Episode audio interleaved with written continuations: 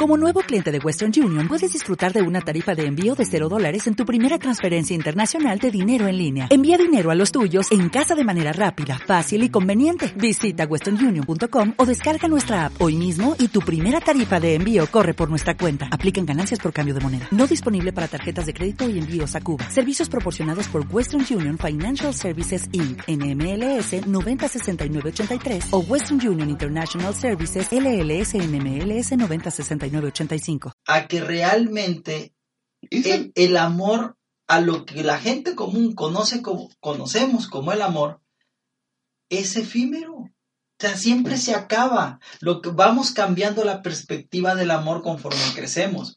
Pero el amor bueno, a lo que conocemos como, como amor, el bueno bueno, está entre 25 y 15 años. E, eso, eso, no es amor, eso es romanticismo puro. No sé, pero en, esa, en esa época, ahí te papendejas a nivel supremo. Eso son puras babaricas. Bueno, maestro, ¿alguna cosa que quiera añadir? ¿Alguna película que odie? No, mm, no lo tengo en mente, no sé. un día sin mexicanos, no. Sí, no, o sea, No, pues cualquiera, eso. bueno, ya, coincidimos nosotros en que, en que habíamos 100 días sin mexicanos. Comenzamos.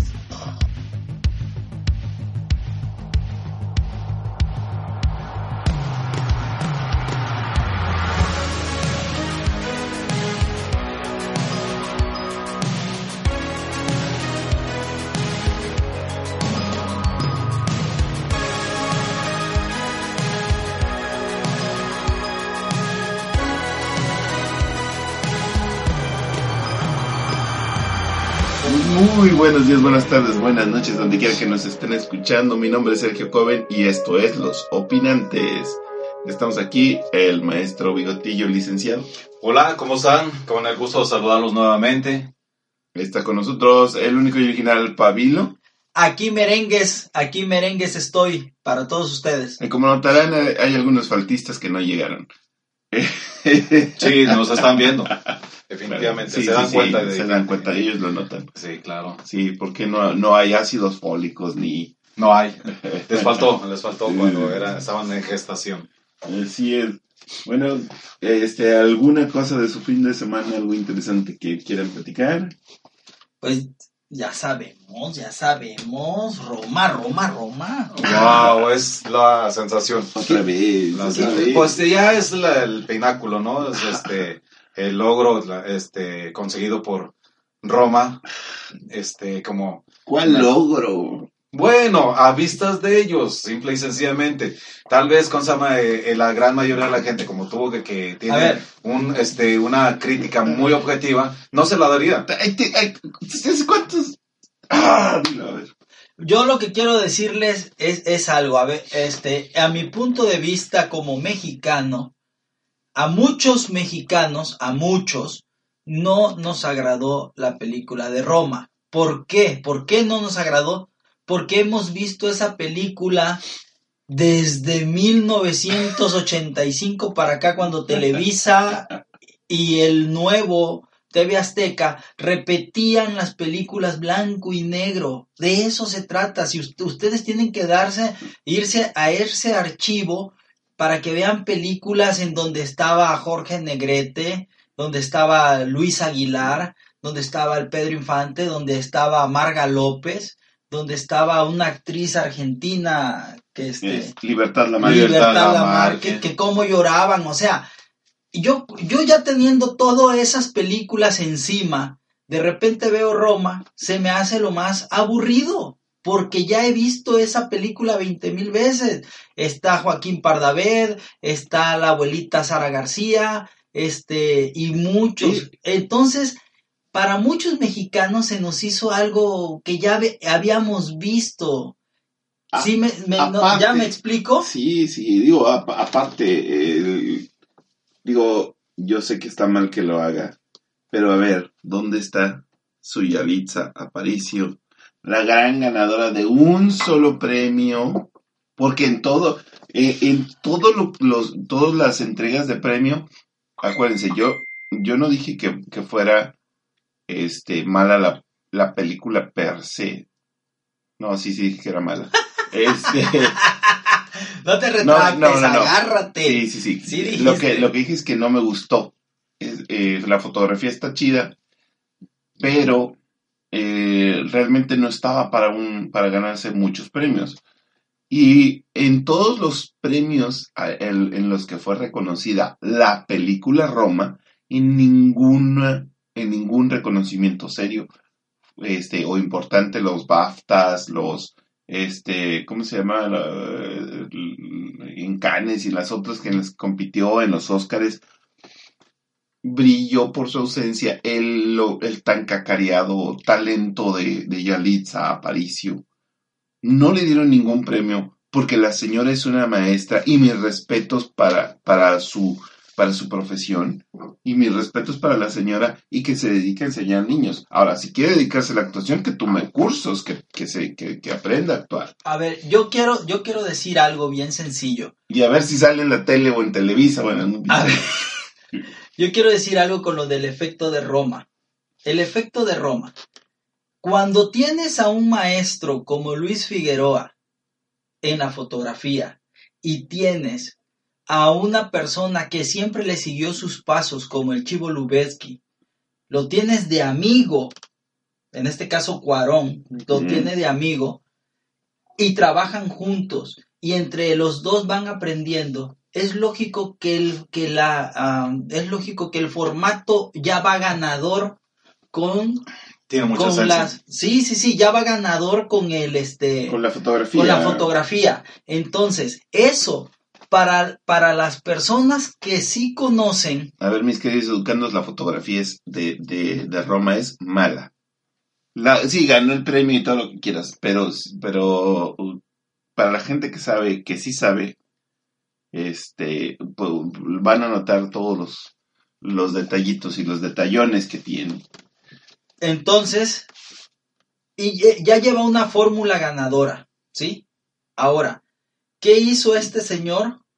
Relatar una, relatar un pedazo, fragmento, un fragmento de vida de una manera, de una manera más, un poquito más real, haciendo, o, o mejor dicho, construyendo de un personaje tipo, como tú, Un, un arquetipo, un prototipo. como un prototipo, pues que lógico no le vas a exigir nada de actuación. Exacto, y esa es la tendencia de los, de los directores mundiales que quieren, no, no le hagan caso a eso de que me van a descubrir, voy a ser una gran estrella. Lo quieren por barato, o sea, Yalitza Aparicio todavía no le pagaban cuando estaba en la, en la, eh, en, en los premios Oscars. Todavía Eh, no le pagaban embargo. declaración de ella. Sin embargo, iba, le, le iban a ganar dos millones solamente por estar nominado.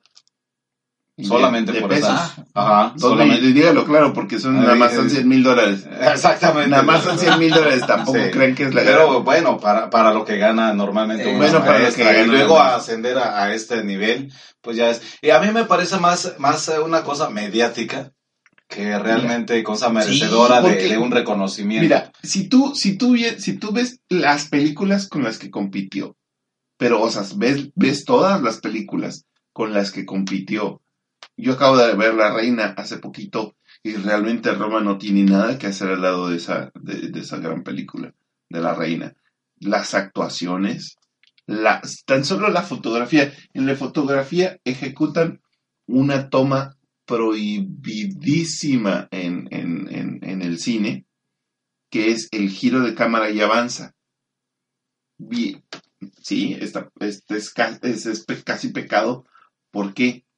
Porque es demasiado difícil mantener constante la fuente de luz, los negros, los contrastes, si tú haces una, un giro a alta velocidad y, avanzas, y, o sea, moviéndote. Vienes, vienes, de un, vienes de ver a una, a, a una de las favoritas, voltea porque es- le está hablando a la reina, gira la cámara completamente 180 grados, voltea hacia la reina y avanza.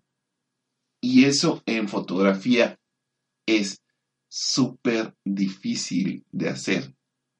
Mantener constante la iluminación. Eso es algo que, que, que, que, técnicamente es mucho más meritorio que, que los paseitos que hacían de lado a lado este, en, en la fotografía de Roma. Es mucho más meritorio.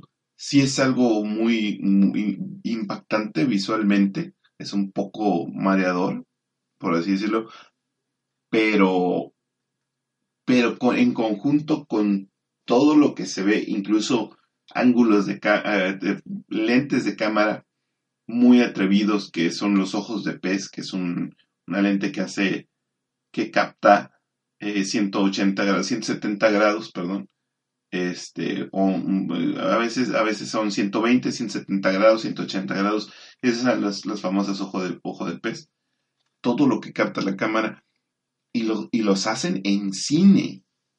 Que eso ya es también habla de valentía del director. Porque son, son cosas que, a las que no está uno acostumbrado. Sucedió en su momento con las tomas de Matrix. Sí, o sea que era, según esto era muy innovador. Cuando a Neo este, lo, casi lo acribillan y él hace una postura muy difícil, obviamente este, fantasiosa, pero fue muy, muy, este, muy alabado porque hacían un giro de toma espectacular. Ajá, el bullet time se llama así. Bueno, eh, de hecho, esa, esa, esa técnica no es nada nueva. Se realizó algo así como en el 1965 en una plaza de Londres. ¿Qué se hace? Simple y sencillamente, o cómo, cómo surgió esa técnica, simple y sencillamente se pusieron muchas cámaras alrededor y se fueron este, disparando en En secuencia. De tal manera que si tú este, tenías todos esos fotogramas y los corrías, se veía acción, se veía movimiento Ajá. y de, de una, una forma muy innovadora, porque ¿cómo se llama? girabas completamente la toma, la perspectiva, sin perder calidad Pues y, y, y- dándole un, un. Una, una, un aspecto muy interesante. es que de hecho regresaban, al, regresaron a las bases del cine. O sea, fue una fotografía tras otra. Sí, eh, ca- Básicamente. casi, yo creo, casi casi lo podemos comparar con el stop motion. motion. Eh, Sí, Casi, exact- casi. Exactamente. De hecho. Toda la razón. Son fotogramas que luego Son corres. Entonces- en secuencia. En- Es- entonces, yo vuelvo a lo de Roma. Entonces, sí, la película de Roma tiene, para mí, muy particular, partes donde hay buena fotografía. Para mí. Emanuel tiene mucha experiencia en eso. Pero no, no, fue, no fue el chivo el que fotografió, Eh, fue. no, no, ¿quién fue? Cuarón. Fue Alfonso Cuarón. Él fue el Él- que hizo la ah, fotografía. Sí, entonces, sorpresa. pero no toda. O sea, no- bueno, no, no, no que no toda, sino que la película llega a un tanto de aburrimiento. Y llega a, a algo que no te jala. La historia no tiene, ¿cómo decirle? Bueno, no sé los extranjeros. A- Aclaro, yo porque, yo Eh, porque eh, soy de Noruega. A mí, yo como noruego, a mí me, me, Sí, jala porque sí. soy extranjero. Pero también tengo muchos te- años viviendo en este país y por supuesto que es- me imagino lo que... Yo, yo sé, yo sé por qué a los mexicanos no, no nos gustó Roma. Porque no hay drama. No hay drama, no hay drama, no hay melodrama, perdón. Es el género correcto. No hay melodrama. Yo en realidad pensé que, Que- que, al- que cuando esta Yalixia entra al quirófano, voy a spo- spoiler, ¿se dice? Sí. voy a spoilear.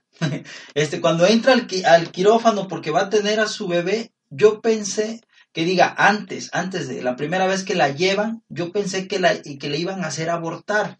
Es parte Ah, yo del drama. es parte del drama Es- que nos tienen acostumbrados y no Es- pasó eso. Sí, o sea, e- es, eh, pero es el, el melodrama, el melodrama es cuando surgen las, las cosas dulces y las cosas saladas. Ese es el melodrama. O sea, por eso melo es de la parte melosa, ¿no? Del vamos a platicar, Jorge Luis Méndez, este, pero tú eres solamente, ¿y ¿cómo se llama? Chloe, ¿no? ¿Cómo se llama? Clodomira, o no sé cómo No, Rosa Salvaje. llama. Tú eres Rosa Salvaje. Rosa Salvaje. Ah, no, mi niño. Y, y te quedabas en el dramón en que aquí no sucede. Rosa Salvaje, no mames. Chile que Ah, este Así no era. mi querido noruego. Así Ese es era. bueno. Este es rosa salvaje, pero sin, sin melodrama. Sin melodrama. Así. De hecho, de hecho, aquí el noruego, eh, ¿cómo se llama? Este, comentaba que esa fórmula se ha seguido desde, uh, desde los 50, Sí, o sea, claro, en, el claro. cine, en el cine, en las novelas Así y toda es. la cosa. Mira, y este, y la, que- la historia de Cenicienta se ha repetido en mil formas. Los que hemos visto el cine japonés, el, el- el- el que es cine de, de autor, este, como que entendí, entendimos un poco más el sabor de esa película, porque hay mucho cine japonés de autor que es así, en silencio, expectante. Ah, sí, Es- qué cine tan horrible. Es horrendo. Sí, es- mucho silencio, miradas, Sí. este, tomas desde abajo, así, no sé. Ah, ya, ya, Ah, bueno, ya, tiene- no es que sé. tiene una filosofía sobre eso. Porque dicen, ¿cómo se llama? ellos consideran que una, una persona que dice poco es este hasta cierto punto muy interesante o muy peligrosa. Ajá. Por eso se usa mucho esa fórmula. Mira, es, es, que eh, a mí me parece algo, algo gracioso porque como mexicanos sentimos que le faltó sabor, sabor a la, Mm. a la a película. la película. Porque aparte, o sea, lo, lo que escuchamos del soundtrack, ¿cuál de esas, eh, de, de cuál de esas canciones fue mexicana? O sea, hubo una, dos, y casi todo el soundtrack fue, fue gringo.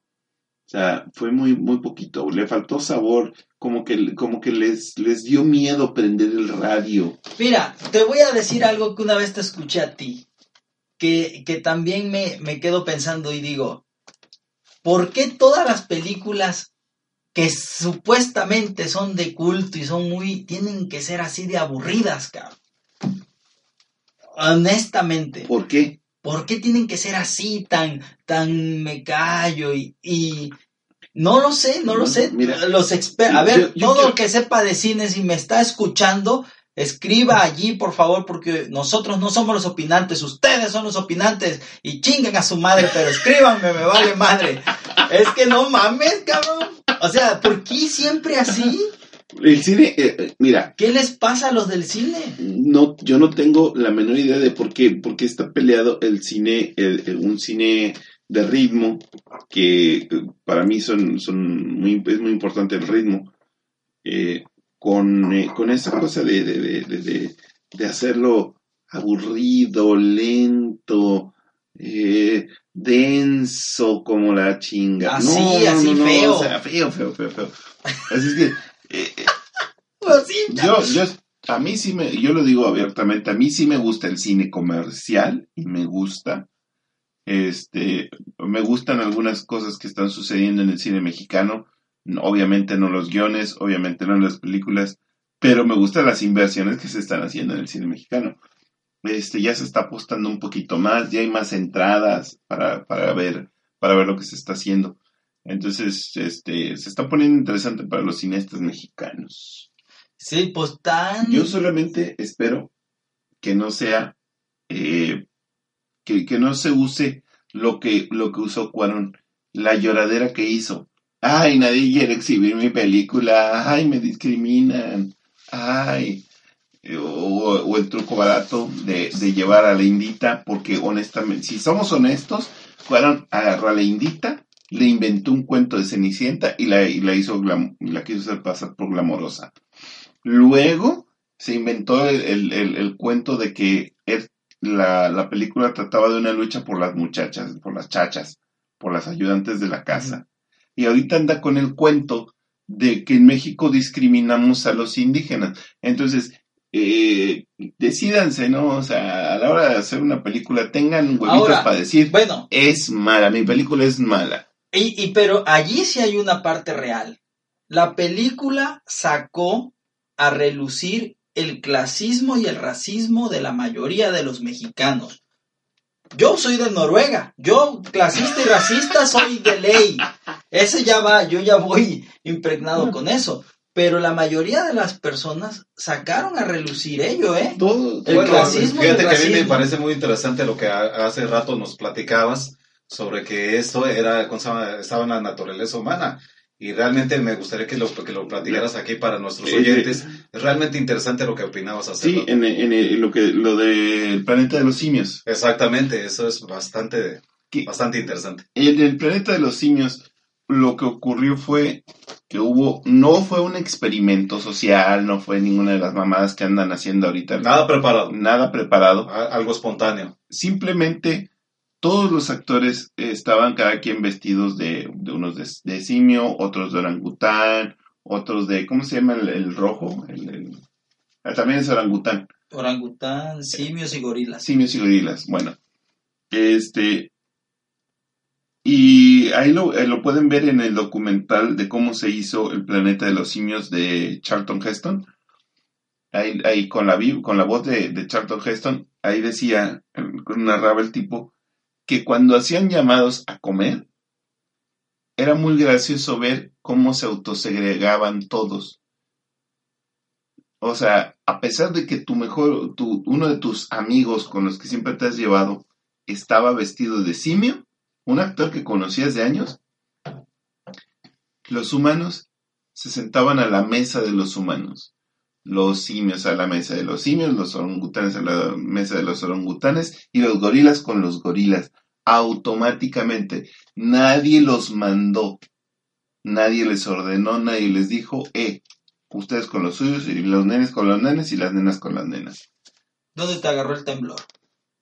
Eso es lo que sucedió. Eso fue un, eh, una, una cosa que sucedió naturalmente. ¿Qué quiere decir esto? Que nosotros, como seres humanos, estamos, estamos en lo correcto al... Al hacer, Más- al hacer ese clasismo, al ser no, ese- Pero no, no, no, pero no, es, no, es al- autosegregación. Exactamente. autosegregación. Está como, por ejemplo, las tribus urbanas, este, por ejemplo, los emos y, y los dar, los ponquetos y toda la cosa, Ah, claro. se autosegregan. Uno no, no los discrimina. Simplemente se autosegregan Exacto. y se aíslan y, y- y se juntan más que, básicamente con los de su clan, por decirlo de alguna manera. lo malo es, lo malo es cuando se vuelve agresivo este, este asunto. Ah, bueno, son cosas, este, esquemas que traen simple y sencillamente. O sea, pero realmente no podemos hablar mm, tanto de discriminación, sino lo que tú, lo que tú mencionas, autosegregación. Exactamente. Es algo más natural. Y como Sí. apuntábamos hace rato, o sea, lo eh, si bien es cierto que eso da pie a una, a una, un clasismo, lo decimos aquí en México de esa manera, clasismo, somos, que no somos racistas, somos clasistas. Este, pero por ejemplo, vamos a hablar un poquito, a notar sobre el apartheid, que este, en Sudáfrica, que ahí sí era algo extremo. No era, no era algo natural porque era sojuzgar a otro humano. Este, era este, escla- casi casi esclavizarlo, agredirlo, matarlo, etcétera. Sí, y se da también Es en, en otras, este, en otras partes con la con la eliminación Pues mira, es como- de ciertos clanes. Es como decía el, decía el noruego, a mí no me gusta la gente de piel morena, pero, o sea, no, no me voy a, no me voy a reproducir con una, pero lo, lo voy a, Claro. o sea, pero puedo trabajar con ellos, puedo Puedo con ellos. socializar. Puedo socializar. Yo, yo traigo el clasismo y el racismo ya de cepa. Aquí está con nosotros y esa es la prueba. Ah, La prueba viviente, exactamente. Y aunque ustedes no lo crean, yo siempre estoy a un metro de distancia de cada Pero- uno porque su olor es diferente. Pero recuerden que... Te va. Eh, no, Oye, pero mira, te voy a decir algo, que aprovechen ahorita los muchachos que, que aprovechen a hacer cine porque actualmente ya ni Televisa tiene dinero para hacer cine. Exactamente. Sí, Eso- Hablando, hablando de eso, de, de cine, de promover cultura y toda la cosa, este, uno de los planes que se están creando es eh, de ofrecer libros baratos a la población para incrementar eh, pues el gusto precisamente porque de hecho en México los mexicanos somos de los que menos leemos en todo el mundo de los que menos una de las ciudades que más lee aquí eh, bueno son tres ciudades que más leen aquí en México que son el DF o CDMX ahora Guadalajara y, e increíblemente tenemos una en el norte, que es Saltillo. Saltillo, Saltillo tiene...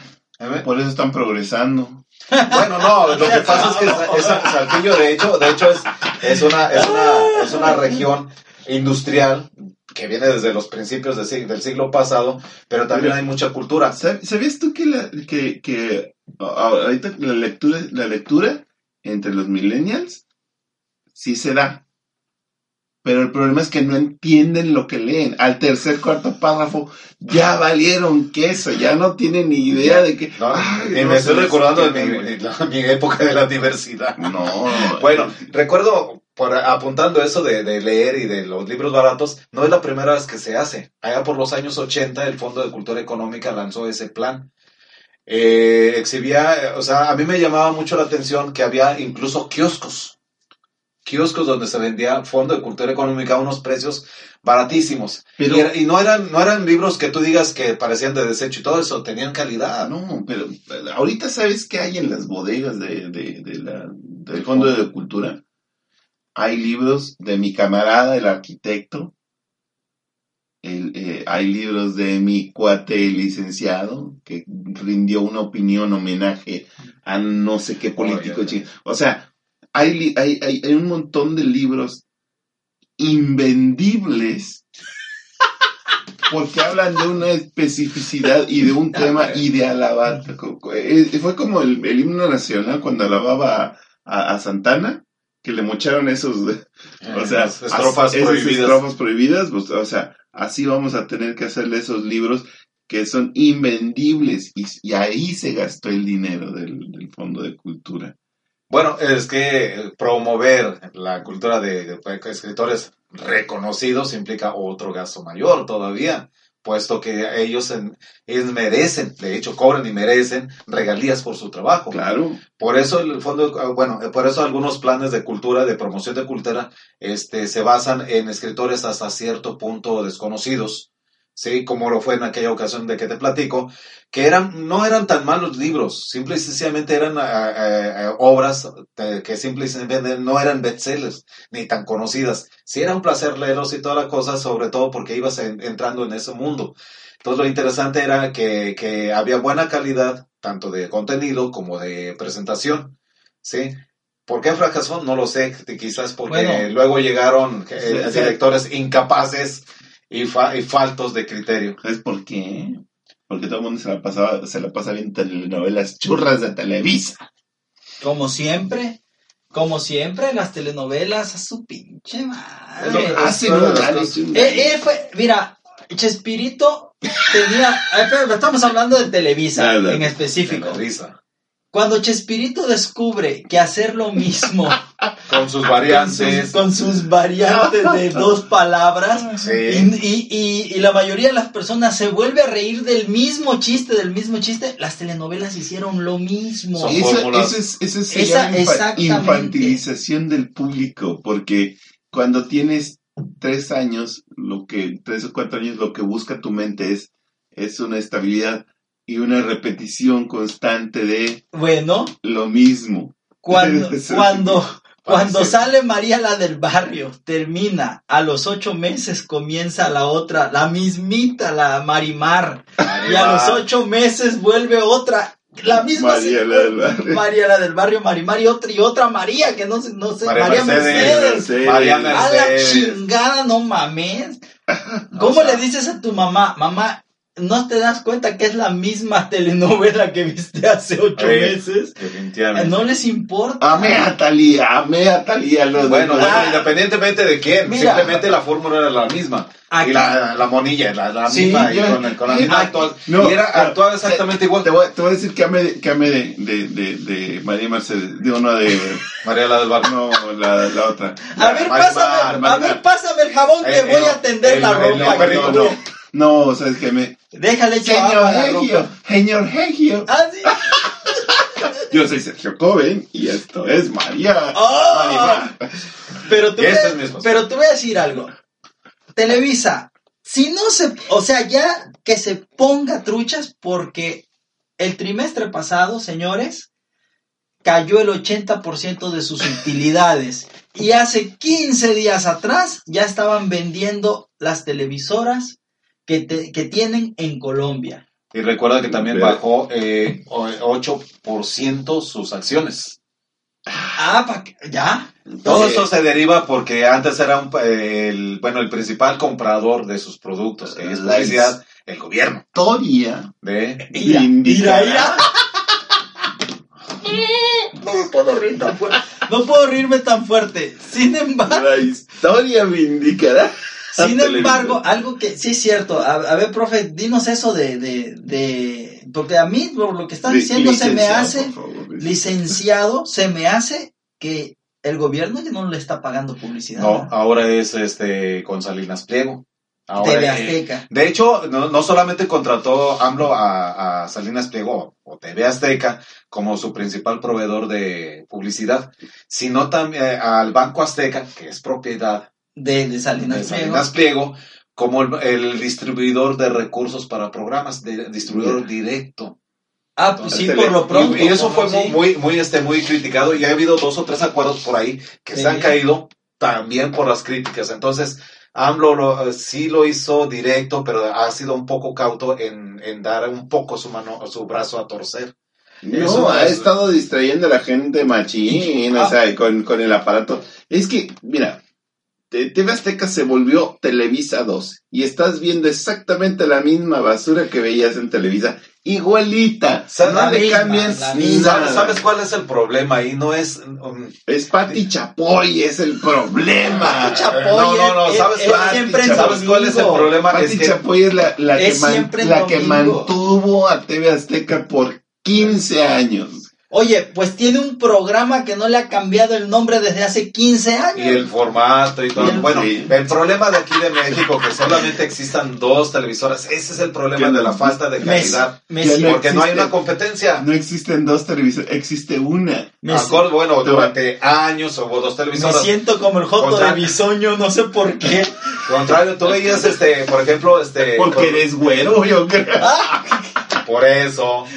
Eh, porque, Gonzalo, porque tú ves, por ejemplo, producciones extranjeras muy buenas, pero, y te das cuenta que no la hacen dos televisoras. La hace una televisora de Utah, una de Colorado, otra de Ah, sí, New sí, Jersey. A veces una, una, una televisora de un pueblito desconocido puede hacer un buen programa que luego a escala. Eh, Es que hay, hay una diferencia entre, entre productores y televisoras, porque este, en Estados Unidos el esquema es diferente.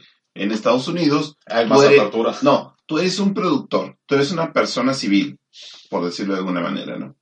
Este, y, y por decirlo así, no sé, Disney tiene, eh, es dueña de, de, de, de, de cámaras, micrófonos, eh, foros, eh, etcétera, ¿no?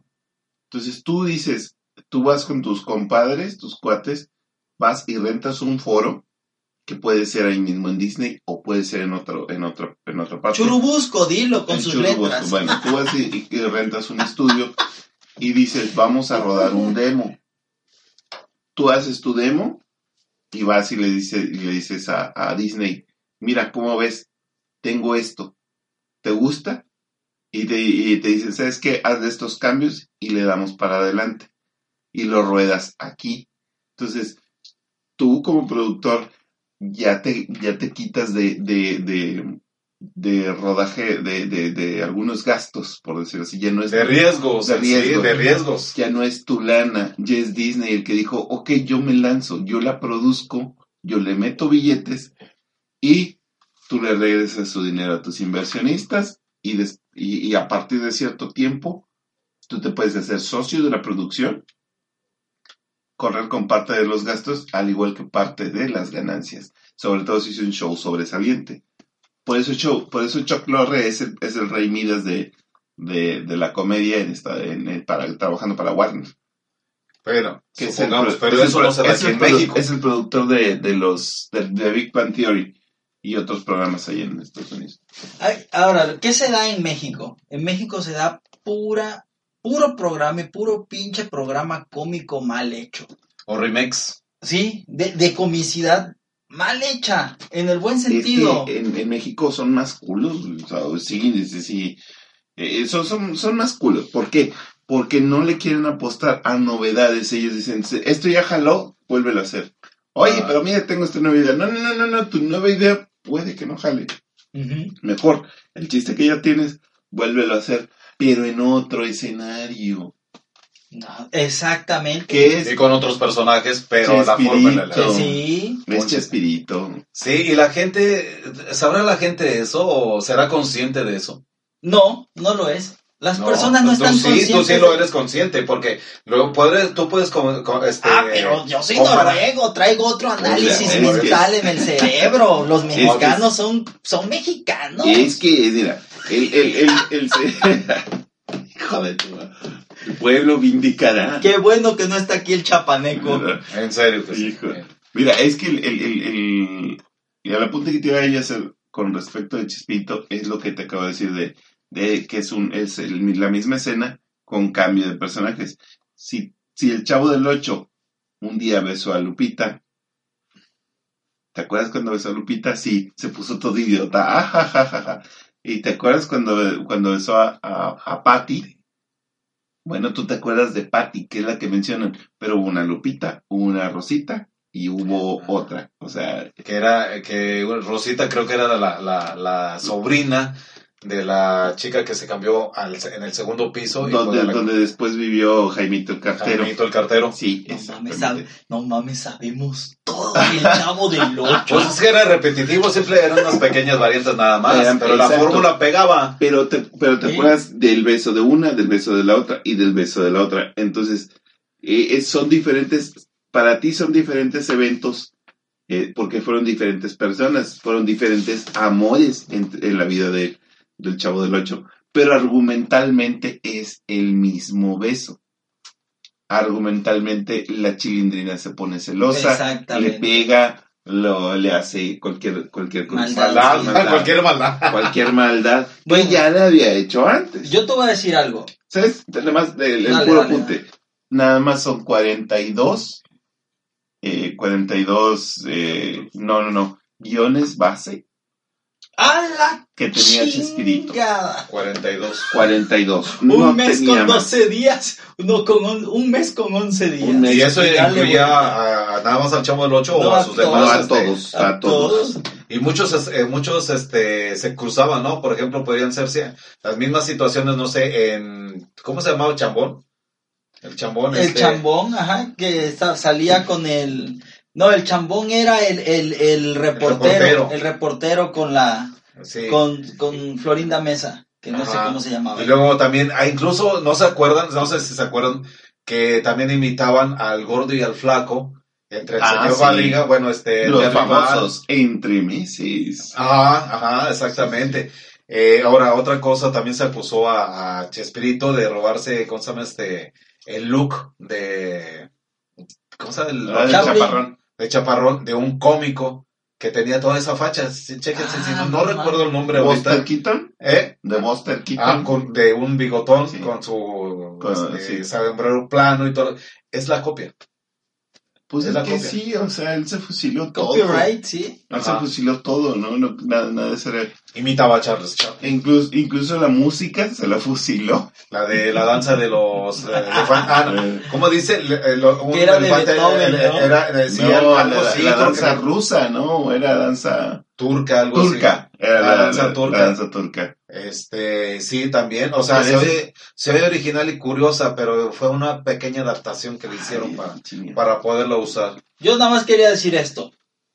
Con la caída de Televisa y el fomento de los libros, espero que este país agarre onda, señores. Ah, ¡Onda! falta muchísimo para eso. Pero ¡Onda! bueno, son esfuerzos que se están haciendo. Mientras haya TV Azteca, ya valió que eso este Ay, país. sí es cierto. Mientras haya TV Azteca, ya, Eh, mira, parece ser criticable el que el que hablo lo haya elegido, pero no le quedaba Mira, de otra. No, le va- no iba a seguir con, con Televisa. sus socios, sus socios, y lo podemos saber de facto, o sea, simplemente escuchando sus, sus programas, porque no, eh, tú sabes que en TV Azteca tampoco había apertura hacia Televisa, Ujú. a, a mandarles este, a, a su gente y a prestarse gente y nada. No, eran muy resolosos. Pero sabemos que, que los socios de, de, de TV Azteca son los de ADN 40, son los de Grupo Fórmula, los del. Excelsior, Imagen. ¿Por qué? Porque se están intercambiando y se prestan gente y, y, y los que están, los que están en, en, en, en imagen se van para acá, para, para TV Azteca y igual andan brincando. Tienes a unos en radio y se van a la televisión y así están. O sea, por el puro personal, como le decíamos, yo trabajé en, en Banco Azteca un tiempo Y le decía, cuando, cuando traías tu tarjetón, te preguntaban, a ver, que querías cobrar tu nómina o algo, tu número de esclavo. Esa, era- eso, esa es una cosa adentro de TV Azteca, todos los que tra- trabajamos en TV Azteca lo sabemos. Y Daniel Bisoño lo repite en su programa, por si tenían la duda, también sucede en Banco Azteca. Si llegabas tú con tu, tu charola de Banco Azteca a, a, a TV Azteca normal, tú pasabas porque eras empleado. McCorney, pato. Sí, que tú. Tú, podías, McCormick, tú podías ir a ver, tú podías ir a ver a las estrellas de, tele, de TV Azteca con tu pase de, de, de, de Banco Azteca. Ah, con madre. Sí, claro, ir a los programas en tu día de descanso, tú podías ir a ser público ahí. Mira. Te lo, te, te lo juro. Por, uh, no, no, no voy a platicar de, de otras intimidades de Banco Azteca. No, ya, ya, ya. Eh, Ya, si de por sí estamos hablando de Chespirito, nos está carcomiendo el cerebro. Entonces, ¿qué le vamos a hacer eso?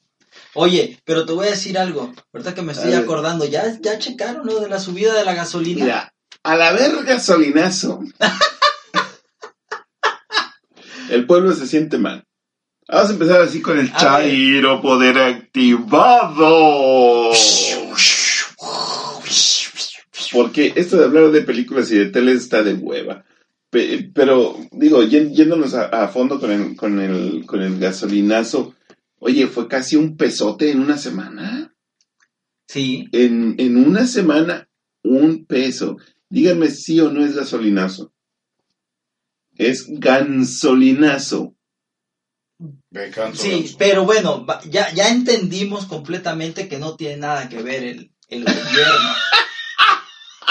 Chairo, poder. Eh, Sabemos de dónde viene. No, no, no, no, no.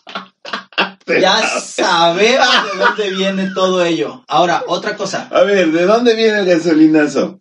¿De dónde viene el gasolinazo? Dime, De, platícame. de las estructuras, de las estructuras de, de la OPEP y todos esos cabrones que se venden petróleo entre ellos. Y ya, Sí, y por eso subieron. Ellos son los que manejan los precios a manera internacional. ¿Por qué crees que no bajó el, por qué crees que no bajó de entrada los precios? Dijo, mira, la promesa, no, pero Ellos la, son los que hacen esa, la promesa, la promesa fue que no iba a haber gasolinazo, sí o no. Eh, que sí, no iban a aumentar. Fíjate, la promesa fue, No, Así, en, en que no campaña. espérame, en que campaña. no iba a aumentar los precios. Y si aumentaron. Que si iban a sostener y que nada más iban a estar de acuerdo a la inflación. No, eso ya fue después. Y la inflación fue la de las más bajas en más de 20 años. Ahora, O sea, sí hay una pequeña Yo discrepancia en eso. Yo Eh, eh, es tengo- que es- el- el- el- el- yo quisiera saber porque eso tiene que ver con el con el con la famosa calificación que nos dieron eh, internacionalmente que cayeron los bonos de Pemex. Estamos ya en una etapa crítica de, de- de- de los bonos de Pemex de ser eh, estamos a un paso de ser bonos chatarra de ser de ser eh, gente con la que nadie quiere negociar porque eh, pues, no, pues mejor que nos caiga un meteoro. O sea, no, que se, prácticamente te estás diciendo que nos va a caer un meteoro algo así. no, yo estoy no. diciendo que tienen que cambiar las políticas, nada, es lo único que digo, que tienen que, re- que, que hacer algo, una, una buena política, eh, el, el presidente, este, cabecita de algodón, tiene que mejorar las políticas internacionales, tiene que, porque, eh, o sea, si saca, eh, está, está bien ser autosuficiente. Vamos a ponerlo en términos de una granja. Está bien ser autosuficiente, decir, ok, yo, yo siembro mis hortalizas, siembro mis, mis zanahorias suficientes para que en un año no, este, ya no tenga que, que volver a sembrar zanahorias, ¿no? Y, ahí siembras tus zanahorias para un año, pero resulta que las que tú consumes, eh, este, en un, las zanahorias tienen cierta duración y solo puedes producir las que te, las que te comes en un mes o en, me- o en menos tiempo. La- las demás se te van a echar a perder. Bueno, A menos La- que las vendas. a menos que las vendas. Exactamente. Entonces, así empieza la economía eh, chida, ¿no? si quieres venderle a los que están afuera, ok, tú, po- tú puedes poner el precio, pero el de afuera puede decir, pero yo no estoy comprando. Es que mira, Pero yo no estoy comprando zanahorias. Oiga, pero se las vendo a- Baratas. baratas. Pues bueno, por quitártelas de las manos. ¡zas! te compra la- la- las, las zanahorias baratas y va y se las lleva, se las, las vende en el mercado más caras. Y luego regresa y te compra más, más zanahorias y así es como es el mercado. Entonces, si tú le dices, bueno, te lo quiero renegociar, ¿por qué? Porque ya sé que tú estás vendiéndola ya más cara. Ok, ahí, ahí pueden cambiar los términos, pero tienen que estar los dos de acuerdo. Todos dos de acuerdo. Y llegar a un punto medio. negociación. Eh, a mí se me hace muy absurdo, ¿cómo se llama este, el argumento que esgrimían para no hacer producir a Pemex de que no era negocio hacer gasolina. Dije, a ver, a ver, a ver, espérame. Tú le vendes el petróleo a Estados Unidos y Estados Unidos te lo vende en gasolina. Entonces, si no es negocio para él, ¿por qué lo hacen? O sea, es tan simple como esto. Tan simple. Tú vendes una materia prima. Allá lo elaboran y te venden de tu materia prima ya reelaborada, ya refinada y toda la cosa, te lo van a vender obviamente mucho más caro. Entonces, no es negocio para esa persona que te lo está vendiendo y a poco es negocio para ti no producir tu propia gasolina. Es absurdo. Es un argumento de lo más absurdo. Nos hemos vuelto básicamente, este, o bueno, el gobi- los gobiernos anteriores han vuelto básicamente a México en un país eh, proveedor de materias primas y consumidor de materias elaboradas, o peor, consumidor de tecnologías. ¿Sí? Cuando precisamente una de, la- una de las, eh, de las, ¿cómo se llama? De, la, de los, ah, de los aspectos o de las eh, industrias que le han dado riqueza a otros países han sido, por ejemplo, las tecnologías. Hablemos, por ejemplo, de mismo China, de Japón, de la India. De la India, hablemos de, ¿cómo? De, en su en- momento, Brasil no estaba comprando tecnología petrolera, la estaba elaborando para producir su propia gasolina. Entonces, ahorita ya, ya eh, hubo un declive en, en- Brasil, pero en su momento hubo una escalada tremenda, por eso ¿cómo se llama? salieron de ciertas crisis y ahorita ya se está dando una bajada en esto. Pero el crear tecnología para procesar tus propios productos y venderlos a mejor precio se, o autoconsumo es algo Mira. más lógico e inteligente. Pero aquí, aquí no se está apostando ya a la inteligencia. O sea, eh, no hay, eh, por, por ejemplo, Claudia Sheinbaum ya dijo que, que no había esto de los niños genio, eso no existía, eso era mentira. Eh, la del DF, que es morenista. Este, ya se le ha quitado un montón de apoyo a la educación, a la educación de veras. Ahora, este, necesitamos concentrarnos en, en, en buscar esta gente astuta, en esta gente que inventa cosas, porque eso es lo que necesitamos, visionarios que inventen cosas, que inventen tecnologías, porque estamos creando una, una generación de gente que, que se puso, a los, a los que se meten en robótica y, y- robótica, eh, los, la famosa robótica, esos son gente, son obreros que están preparando para las maquiladoras del futuro que van a operar o reparar robots en las maquiladoras, en las armadoras. Eso es lo que está sucediendo. O sea, no, están, no te están preparando para inventar tu propio robot, Sino para darle mantenimiento y Para- reparación de los que ya fueron creados o se van comprando. Exactamente. Por eso, y yo, yo, yo te invito a que veas eh, los famosos cursos, entre comillas, estoy haciendo comillas, los famosos cursos de, de, de robótica. Te hacen comprar un kit que viene de China, armas el robotcito que viene ahí, que viene en tres, cuatro piezas, y tú nomás las juntas como si fuera un rompecabezas Ensambla. lo ensamblas y te pones a jugar con él. Los enfrentas o los haces ahí pelear poquito. Pero ese es el, el mentado curso de robótica. Entonces, y los Armar tu juguete. armar tu juguete. Y lo desarrollar. Y- ajá. Y lo puedes, ah, puedes aprender algo, un poco de programación básica. Sí, que mueva a la izquierda, que mueva a la derecha, que mueva a la de atrás, que mueva a la de adelante. Ese es tu, tu, tu curso. Entonces, eh, sin denostar, claro, tiene algún valor, pero, pero eso es lo que se está preparando para el futuro. Entonces, lo que queremos es gente que invente cosas. Bueno, es, ahí ha habido personas que inventan cosas y después ya no se oye hablar de ellos. ¿Cómo, Pues, cómo? es la fuga de cerebro, ¿no? Momento de... Por ejemplo, Momento de por ejemplo, de... podemos a- a- a hablar Ah. de, de varios eh, casos internacionales. Sospechosísimo. como este Sospechosísimo. como el señor Miller este, en, en Estados Unidos que hizo un motor que funcionaba con agua. Sí. Con agua. Eso no lo sabemos. Mira. Demostró con videos. No, él grabó unos videos. El Yo- que, el, el- es como, o sea, yo ahí sí me voy al sospechosismo y, al, y a, la, a la cosa marciana, La cosa marciana. porque una cosa es grabar un video donde ves que, donde se ve que, o sea, hay muchos de esos en internet donde se ve que se les, que se les echa agua y que jalan.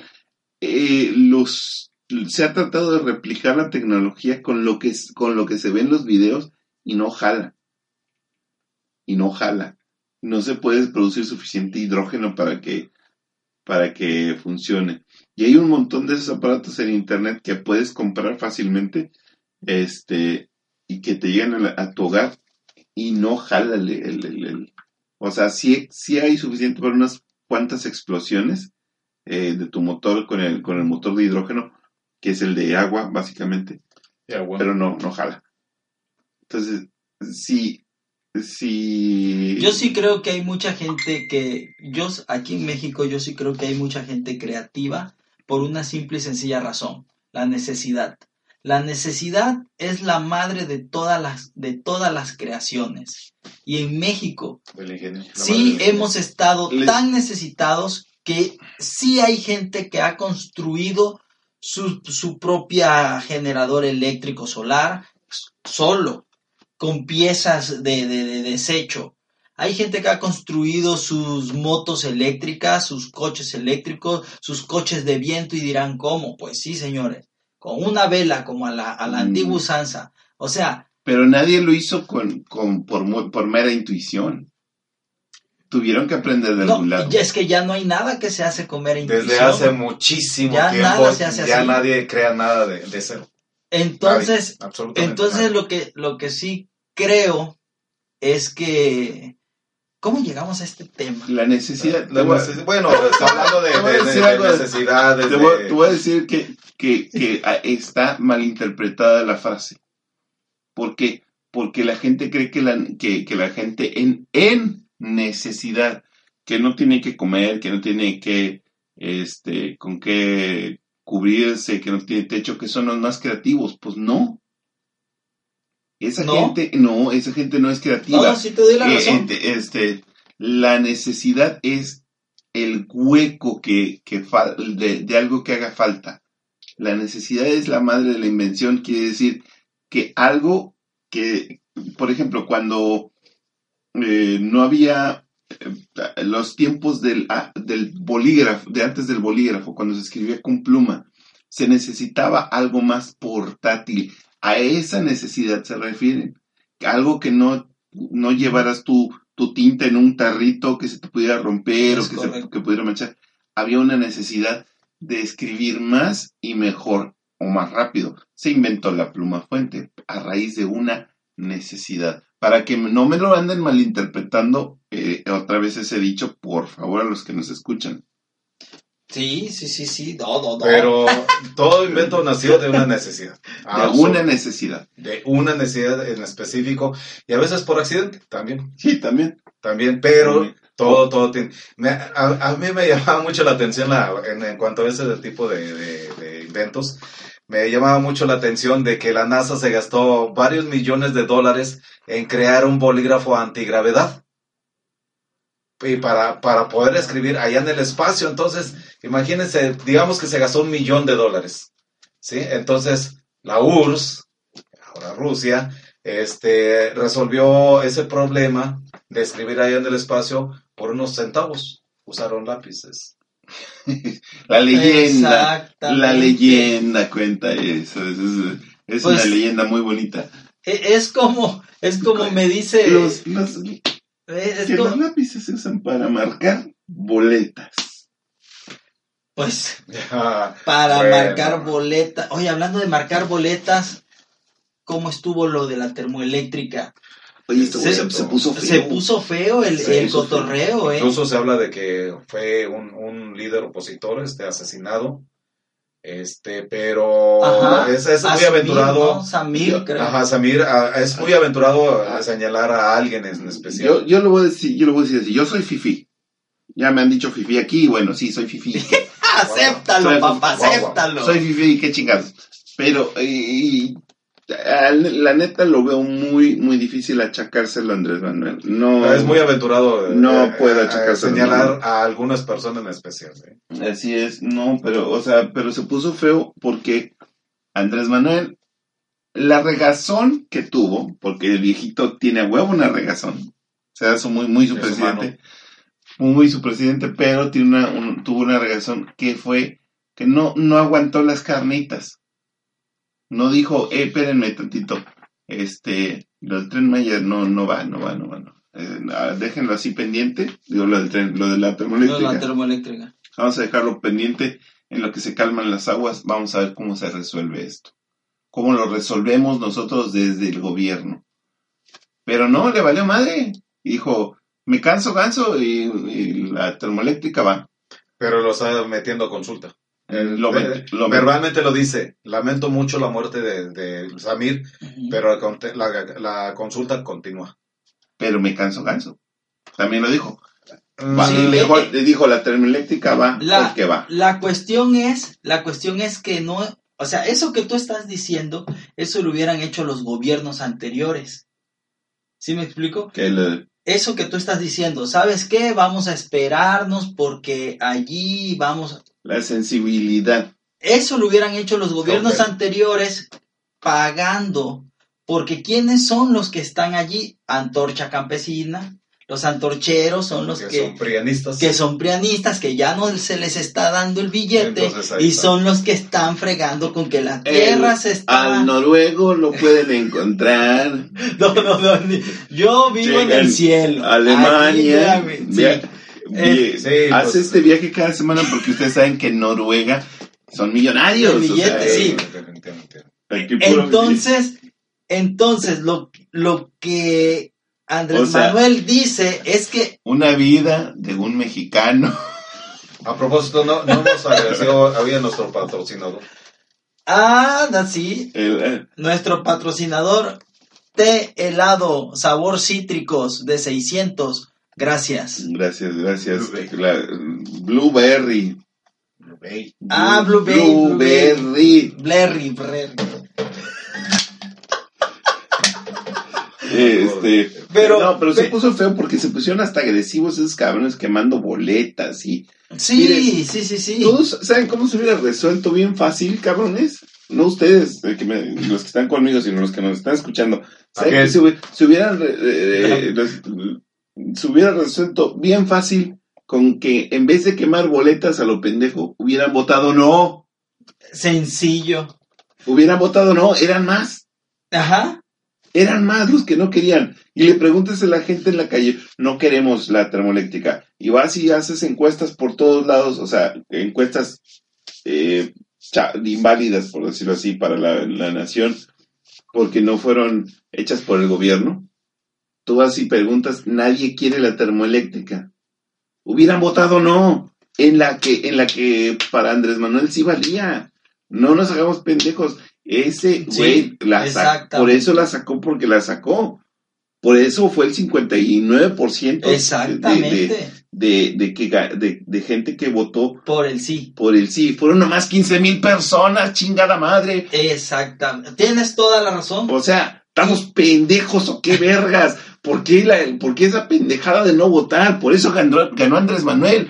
Nomás el 30% de la población fue Me la que está- votó por el Me, pinche está dan- Andrés me Manuel. estás dando toda la razón. El, el 70% no lo querían y andamos sufriendo. ¿Por qué? Por no votar. por no saber pendejos. votar. Exacto. Y esa es la opción que el nuevo presidente les está brindando. Porque te apuesto que si hubieran votado por un no, no se hace. Y, y, y a nivel nacional, Mira, no tenía para dónde irse Andrés Manuel, porque ahí las boletas decían no. En el supuesto de que hubiesen votado ajá, la mayoría. sí. Eso, de eso Es- se es trata. el mismo caso que el, que el aeropuerto. Mismo el caso. mismo, mismito. Si la gente en vez de haber hecho burla hubiera ido a votar y porque sí, que sí lo quiere, se hubiese modo, hecho. o sea, ah, vamos a vamos a tener que inventar la aplanadora antipendejadas. No, pues es Somos que... el 70% no, no, no, no, no. que no queremos Andrés Manuel. Vamos a inventar la A aplanadora ver, y vamos a echárselas para que mira nos- mi estimado Pero resulta que muchos que no lo quieren ahora se están incorporando. O sea, Mira, quieren mira, incorporar. Kobe. Pues es que ya que ya que porque los que hacen las leyes están ahí. Esto es bien sencillo. Cuando tú no estás acostumbrado a votar, durante mucho tiempo nadie les hizo cons- consultas. Cuando no estás, o sea, Oye, está jugando el, Es- está es lo que- jugando que el dije Andrés la- Manuel con eso. Es lo que dije la vez pasada, que, que no. O sea, igual está haciendo bien las cosas el viejillo, pero no son los modos. Oye, es que los modos calan. Por eso te Somos digo, bien- somos- fifí. Somos bien, Nosotros- somos bien No, sensibles. no, es que no son modos, Mira. no son modos, hijito. Claro. No son modos. Ahora la termoeléctrica sí vale, ¿eh? necesitan hacerse. Mira, es, ah, ahí, ahí les va. Este, es un mal necesario, aunque no lo quieras. O sea, es una termoeléctrica que, como bien dices tú, debió de haberse hecho hace muchos años y no se hizo. y no se hizo. ¿Por qué? Por andarle preguntando a la gente pendeja. Pero so- Mira, Pero- ¿cómo me vas a como, como infraestructura, el país la necesita desde hace mucho para sacar de un hoyo tremendo en el que está la Comisión Federal de Electricidad. Ahí sí, seré, sí. seré muy fifí, pero la termoeléctrica es correcto que se haga. El tren Maya vale madre, pero la, la termoeléctrica, esa sí se ocupa. Sobre todo para dar, dar eh, para dar mejor Abasto. Sí, para dar, para dar abasto al centro sur. La necesitan pendejos, no se hagan. Sí, así como... y Para sus como- pinches casitas del Infonavit, todos culeros. Oh, esa es otra. Esa ¿Qué? es otra del del viejillo. Ese Oye, es eh, otra de- anunció no para, pinche viejo no para. Oye, no para, pero estaba eh, para que veas que, lo- que trae que trae las ganas de hacer las cosas. Anuncia un programa para ¿Cómo no le da un pinche ataque cardíaco ya? No, pues a que le va a dar esa, a gente como tú que, que es fifi y que es anti-AMLO Ah, y que está viendo que las cosas están saliendo, le están saliendo No soy, mal. no soy anti-AMLO. No soy Lo acabas de decir, de, de que, que tú perteneces al Es- es- 70% está haciendo- que no lo quiere. No lo Pero queremos, bueno, eh, no lo queremos. Pero mira, esto, pero- eh, esto va a hacer que lo quieran muchos hasta anti-AMLOs. Está anunciando descuentos de hasta el 55% en tu deuda de Infonavit. Eh, el noruego, ¿cómo se llama aquí? Este, se- se- tratando de beneficiar a sus a- amigos de aquí de México, se dispuso y fue a investigar. Sí, eh, sí, sí. Fue a investigar cómo, cómo mis amigos eh, mexicanos A pueden mí no me engañes, tú lo que fuiste a hacer es a comprar casitas mexicanas que están mejor que Pues, ¿Quieres hacer un monopolio? A mí no me engañes. hechas de, hechas de palitos de allá de, de Noruega. entonces- Te voy a decir algo. Exactamente. Está Quiere- muy quiere- bien. Ajá, pero ¿cuál- ¿qué es uno de los principales re- re- requisitos? Está muy bien porque hay personas que tienen más de 15 años pagando, cabrón, pague y pague el, su, los, lo de su Infonavit y no se ve reducido ni a la mitad del precio. Personas que sacaron su casa 20 años, Sí. llevan 15 Mi- años mi y padre- ni siquiera la mitad han pagado. Mi viejo padre la sacó a 10 años y la pagó en 30. De hecho, es el promedio en que la pagas. ¿Por qué? Porque, de hecho, este, yo, yo tuve familiares que hace bastantes años me platicaban que, que los pagos eran fijos. Se congelaban completamente, ¿sí? Y después eh, o sea, me encontré a otros que seguían pagando, pero ahora intereses sobre Sí. intereses. Y eso en un sistema este, federal, o sea, de, gobierno, sí. debiera ser hasta, a- ¿cómo se llama?, prohibido, puesto que es una entidad de beneficio a un trabajador, no es una, una entidad lucrativa como un banco, que por cierto, yo les menciono, en, en mi caso tuve una casa que estaba pagando el banco, es prohibitivo, y parece ser que muchos del Infonavit estaban sufriendo lo mismo. Sí, Entonces eh, veían su deuda que, como tú bien mencionas, no disminuía, al contrario, parecía aumentar y aumentar. Y, eh, y consta, hay gente que pactaba 20 años, como Coben dice, que dice, ay, ay, yo dije, yo no tengo casa de Infonavit. dice. No, tu padre, espérame, señor espérame, padre, que- que- señor que padre. tú viste el caso de que esa casa de familia de 20 años se fue a 30 años. Y no debiera haber sido porque es un plan, digamos, ya prefijado, es a- un contrato que haces con el gobierno y que no te lo respetan.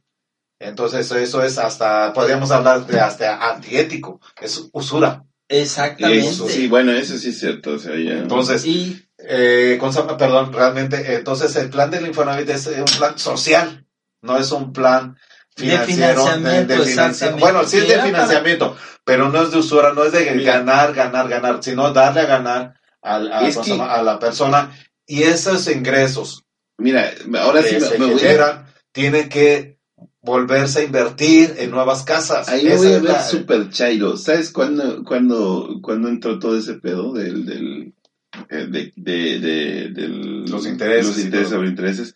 Fue cuando entraron las constructoras que ellos dijeron, nosotros vamos a construir y le vamos a vender a- al Infonavit. Mm. Porque antes el Infonavit construía, él tenía el- todo el mobiliario, todo el aparato, todo para, para construir edificios, ca- casas multifamiliares. De hecho, muy bien hechos, hay multifamiliares que han durado ya 40, 40 años. años, sí, conozco. Sí, y ahorita las, los- las pinches casas de constructora con goteras y, Ah, y madre y media. Este, Hay mu- muchas quejas, sobre todo, este, lo que ahorran ahí es no solamente este, materiales, a veces un poco de mala calidad, sino también procesos. Este, una- ah, mira, eh, que no, le haces, no les hacen cimientos. exactamente, es que- es a lo que íbamos. Una, una casa, por más corriente, entrecomillado, que pueda ser hecha, si tiene unos buenos cimientos, va a durar. Sí. Va a durar, ¿por qué? Porque simple y sencillamente está sobre unas bases firmes que no permiten una- un movimiento de tierra con Un desplazamiento. un desplazamiento, un ablandamiento, y de hecho este no pa- pa- parece que ni estudios hacen sobre el terreno donde se construyen, Exactamente. Porque se- incluso hay, por ejemplo, Los inventan. mm, ajá, o sea, simple y sencillamente hay, hay, me he encontrado casos de colonias nuevas que donde antes eran sembradíos, era tierra negra, Uh, y esa tierra negra es fofa, hú- húmeda, sí. entonces Sí, sí, sí, mínimo tienes que excavar un metro veinte y a veces este, los, los cimientos son hasta de 40, 60 centímetros, 80 lo más. No, no, no. To- Todavía 80, con 80 tiene suficiente, pero yo he visto que nada más 40. es 20 centímetros. Ah, ¿qué Es, el- el- lo que llamamos el cerramiento. E inclusive hay terrenos que no, que precisan más que un cerramiento, un, un, un cimiento de cerramiento, incluso requieren pilotes, Ajá. o sea, excavaciones y luego un pilote para poder soportar, para encontrar eh, terreno más duro y poder so- soportar. Y se pueden hacer cerramientos de apenas 20, 40 centímetros, pero con pilotes. Y he visto construcciones de hechas de esa manera magníficas.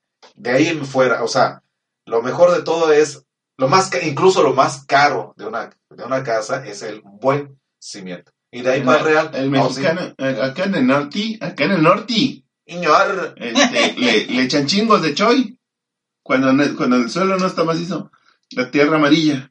Ajá. Le echan, le echan tierra amarilla para que amacice el, el, el, el- el terreno. O sea, es esta tierra de El- problema no es el, el cimiento que le echan.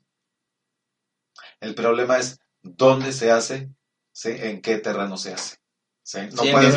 Mira, pu- pues para empezar, ahí están las, las, las calles de, de, de, de, de, de acá de las serranías, de, o sea, Están hechas sobre piedra. sí, o sea, ahí... Ajá.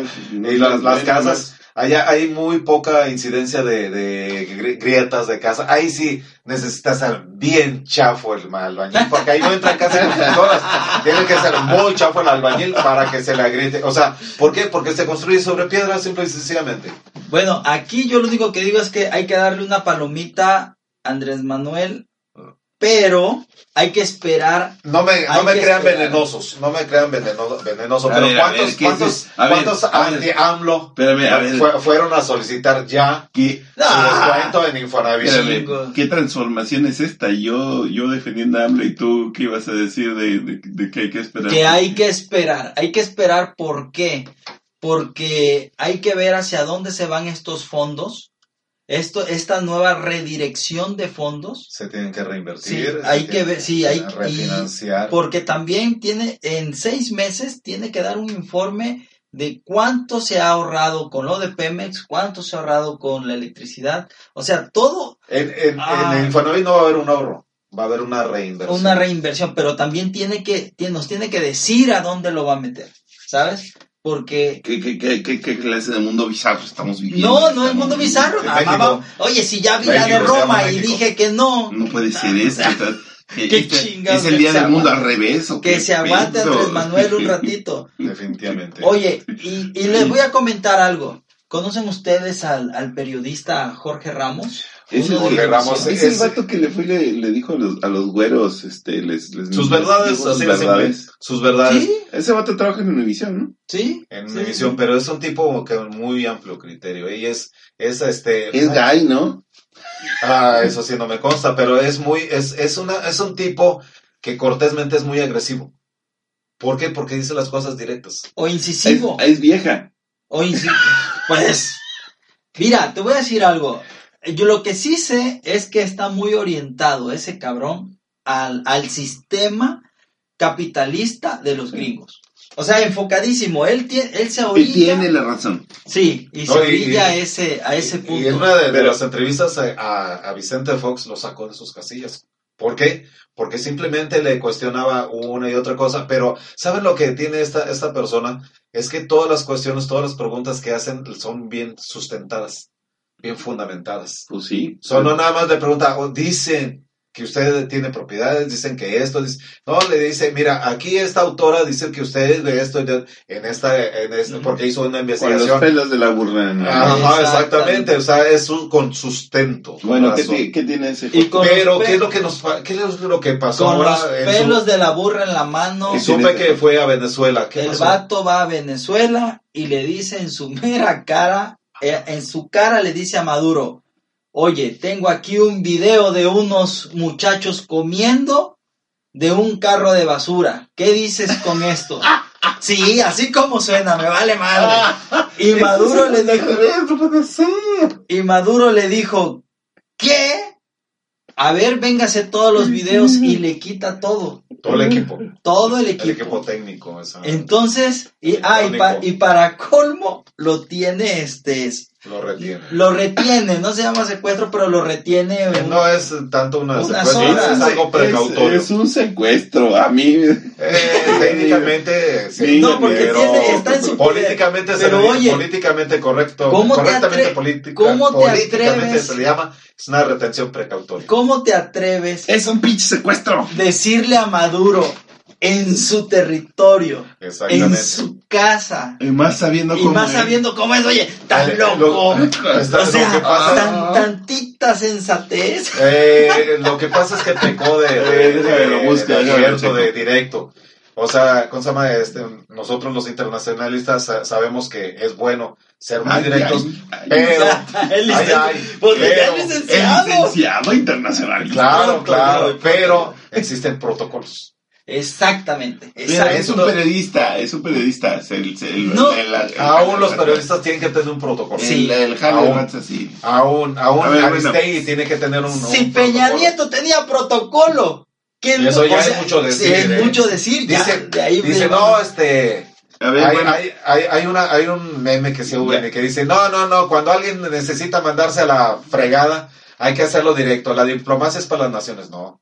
Hasta la diplomacia puede ser fina, Bueno, burda, lo que quieras, pero Ya- hay diplomacia. ya me llegó un, un, un cable. ¿Un Ya, fax? me- ya me llegó un cable. 1988. 1988 ya me llegó un cable. Ah, diciendo, el, el Viper, un El mensaje en el dice- Viper. di- diciendo que diciendo que ya liberaron al Joto, digo a Jorge Ramos. Ah, Jorge Ramos. Ya liberaron a Jorge Ramos, este, nada más que le quitaron su equipo y, Y su información ya información. contenida ahí en el equipo. Ajá. Que, que no le, y yo estoy seguro que le van a borrar las tarjetas. y. Bueno, pero, pero otra cosa, él, puede, él puede, puede compartir su experiencia. bueno, Pues ojalá y lo haga. ya con esto nos despedimos. Este, ojalá y se le haga, ojalá y se encuentre bien. Esto, a ver, pues bueno, ¡Arriba Yo soy- Maduro! yo- ¡Maduro, vamos para adelante, mi hermano! yo soy Pabilo. este, es, este es el mundo al revés. Buenos es días, buenas al tardes, buenas noches. Yo soy Sergio Coven. Esto fue Hoy, el- hoy, hoy interpreto al oaxaqueño. el oaxaqueño. Maldita Ah. sea, este. Eh, nos vemos, adiós. Ah, pues, Ustedes, gente, ustedes, gente, comuníquense con nosotros. Este díganos ácido fólico. Ah, sí. Ah, chinguen a su madre Ah, todos. bien. Ah, Eso está podrido. está podrido.